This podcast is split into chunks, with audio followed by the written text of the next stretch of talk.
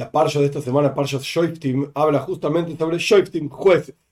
Y el versículo que da comienzo a la sección de esta semana dice: Jueces, Shoiftim, Beshoitrim, jueces y policías pondrás para ti en todos tus portales, que se refiere a las ciudades, que Dios, tu Señor, te da a ti para tus tribus y juzgarán al pueblo con justicia, con Mishpat Tzedek, una justicia justa, valga la redundancia.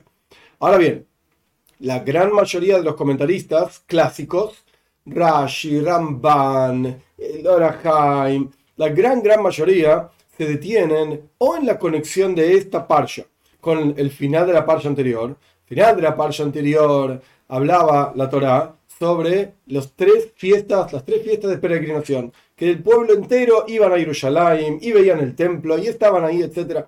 Entonces, la conexión que hay entre esa idea de subir a la capital y ver el templo y ver toda la grandeza, etcétera, con poner jueces en cada ciudad, es muy sencilla. A pesar de que tres veces al año uno veía la gloria de Dios, por así decir, y veía el gran Sanhedrin, el gran juzgado del pueblo de Israel en Jerusalén, aún así tenías que poner jueces en cada ciudad. Dice la En todas tus ciudades tiene que haber un juzgado para poder resolver las cosas más básicas del pueblo. Y después, si hay alguna cosa demasiado complicada o no la pueden resolver, lo que sea, iban a Jerusalén y la resolvían. Otros comentaristas se detienen, por ejemplo, Ramban, en si esto es un precepto para dentro de la tierra de Israel, también para fuera de la tierra de Israel, o no, etc. Y al fin y al cabo, el Ramban termina diciendo: Este precepto hoy en día no lo podemos cumplir. No tenemos templo, entonces no tenemos por qué poner grandes juzgados en Jerusalén, en las ciudades de Israel y fuera de la tierra de Israel, pues tenemos pequeños juzgados que resuelven los casos que hoy en día tenemos capacidad de resolver, porque, de vuelta, por cuanto no tenemos templo, no vivimos todos los judíos en la tierra de Israel, hay montones de casos que no podemos resolver. Esto es en general el concepto. ¿Qué significa jueces? Son aquellos que deciden cuál es la ley. ¿Qué significa policías? Son aquellos que aplican la ley, que los jueces mandan a los policías a aplicar la ley de tal, y cual manera. Hay un comentario, el Kli año 1600, en Praga, el Kliakar tiene una idea muy interesante.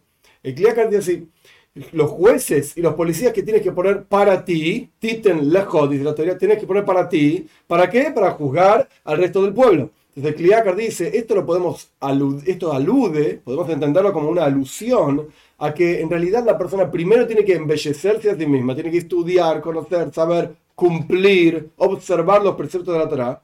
Eso es poner jueces para uno mismo pero recién después de esto uno puede juzgar al resto de la gente, uno puede tratar de embellecer a los demás, enseñar, etc. Quiere decir que primero tenés que tener tus propios méritos para poder llenar de méritos al resto de la gente. Este es en general el, enfoque de los comentaristas de la Torá en el comienzo de la parcha de esta semana. Pero hay un comentario que es extremadamente interesante, que está traído en diferentes libros. El Hidó lo trae, el Rebbe lo menciona también muchas veces, este comentario fue escrito por Reb Mordechai Hakoyen, así se llamaba, Reb Mordechai Hakoyen. El comentario se conoce como Sifsei Kohen, los labios del Kohen, Shach, así es la abreviatura, sobre la Torah. Porque existe otro Shach que se llamaba Shabsai Kohen, que tiene un comentario sobre el Shulchan Aruch, el código de ley judía. Pero acá no estamos hablando de este comentario, acá estamos hablando de un comentario de un cabalista, un Mekubal conocido, que vivió en Tzfaz, alrededor del año 1600, entre 1600 y 1700, no se sabe exacto. Su libro fue impreso en el año 1606, que dice que fue al comienzo de los 1600 que él vivió. Y él, escribe un comentario a la Torá que tiene diferentes aristas, por así decir. Por un lado, la arista mística, Kabbalah, etc. Y por el otro lado, arista de alusiones. Se dice en el hebreo remes. Alusiones de la Torah. Y en la parte de esta semana tiene una alusión muy interesante. Vamos a leer parte de su comentario, porque es interesante verlo como él lo escribe. Él dice lo siguiente: Tenés que poner jueces y policías para ti en todos tus portales. Esto es lo que dice el versículo.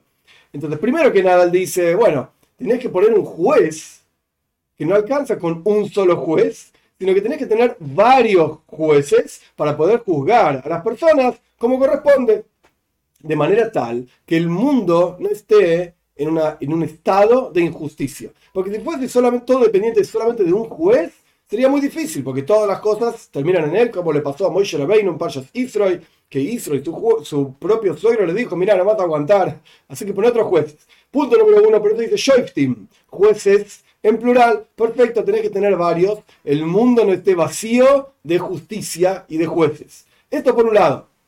Pero por el otro lado, él dice, esto tiene la siguiente alusión. ¿Cuáles son los portales? Porque el versículo dice, jueces y policías tienen que poner para ti en tus portales. Pero ¿cómo tus portales? ¿Son tus ciudades? Esta es la traducción literal, pero tus portales significa las aberturas de tu cuerpo. Las aberturas de tu propia vida. ¿Cuáles son las aberturas de tu propia vida? Él dice, son dos ojos, los dos oídos, la nariz, la boca y el miembro genital, etc. ¿Por qué estos son los portales de la persona? Esto te enseña que la persona tiene que tener un policía sobre cada uno de estos miembros. Los ojos para, para no ver las cosas negativas de las personas. Los oídos para no escuchar nada malo de ninguna persona ni nada por el estilo, para no escuchar aquellas voces que uno no corresponde que escuche, por ejemplo, si es un hombre la voz de una mujer cantando, porque esto tiene que ver con desnudez, si se trata de la voz de idolatría, por ejemplo, esto lo agrego yo, no está en el texto, pero la idea es justamente no escuchar aquello que no corresponde, por ejemplo, Lashon Hara, la, la mala lengua, la nariz, para no sentir el aroma de idolatría. Interesante que este concepto del aroma de idolatría está relacionado no solamente con literalmente, por ejemplo, un incienso de idolatría que uno no, lo debe sentir, o sea, se debe, alejar de este aroma, sino que esto también se aplica a algo cercano, como el aroma que es algo cercano a la cosa, porque no es el aceite propiamente dicho, el perfume, sino que es el aroma del perfume cercano al perfume, ni te acerques a la idolatría. Esta es mi humilde interpretación. La boca, por supuesto, para no hablar lo que él llama Sija Beteila. Sija Beteila significa una charla vana, que no tiene ningún sentido. ¿Para qué estás hablando? Cuando la persona habla, Dios nos crea la boca para hablar sobre él, para estudiar todo, etc. Entonces, no hables cosas inapropiadas, no, no ensucies tu boca con insultos y con malas palabras, etc. En Argentina la gente es muy mal hablada y dice cada dos por tres algunas palabras feas. Pues cuídate, la boca tiene que tener un juez y un policía que la cuide de no hablar cosas que no corresponden. Y, por supuesto, los miembros genitales no tener relaciones prohibidas, que en mi humilde interpretación no se refiere solamente a las relaciones prohibidas, sino que en realidad los miembros genitales generan placer. Este es el concepto de los, de los genitales. Entonces, ¿qué significa que lo, lo cuides con un juez y con un policía? La idea es, humildemente me parece a mí, que apliques y enfoques el placer de tu vida en las cosas que Dios quiere que lo enfoques.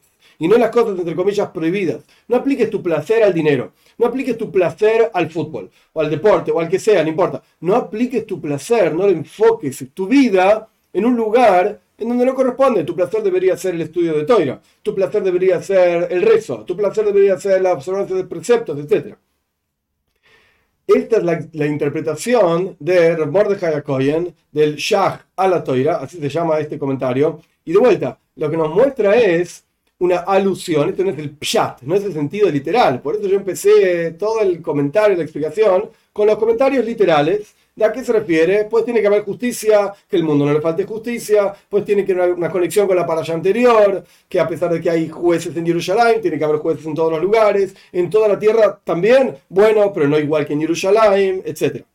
Pero luego llegamos al concepto de remens, de alusiones. ¿Cómo nos enseña esto a nosotros? Porque la Torah al fin y al cabo es eterna, se aplica en todos los lugares, en todos los momentos, ¿Qué enseñanza tiene para cada uno de nosotros? Pues tenés que saber que tu cuerpo, tu vida entera, tiene que estar regida por jueces que juzguen a todo el pueblo. ¿Quién es todo el pueblo? Todo el resto del cuerpo tiene es influida, tiene, influencia de, la, estos miembros mencionados, de los ojos, los oídos, la nariz, la boca, todo el cuerpo entero es juzgado por estos jueces. Si estos jueces pues se inclinan y se desvían tras algo que no tiene que desviarse, todo el cuerpo y toda la vida por completo de la persona sufre. Entonces por eso el versículo termina diciendo, van a juzgar a toda la gente, a todo el pueblo, a todo el cuerpo entero, con una justicia verdadera.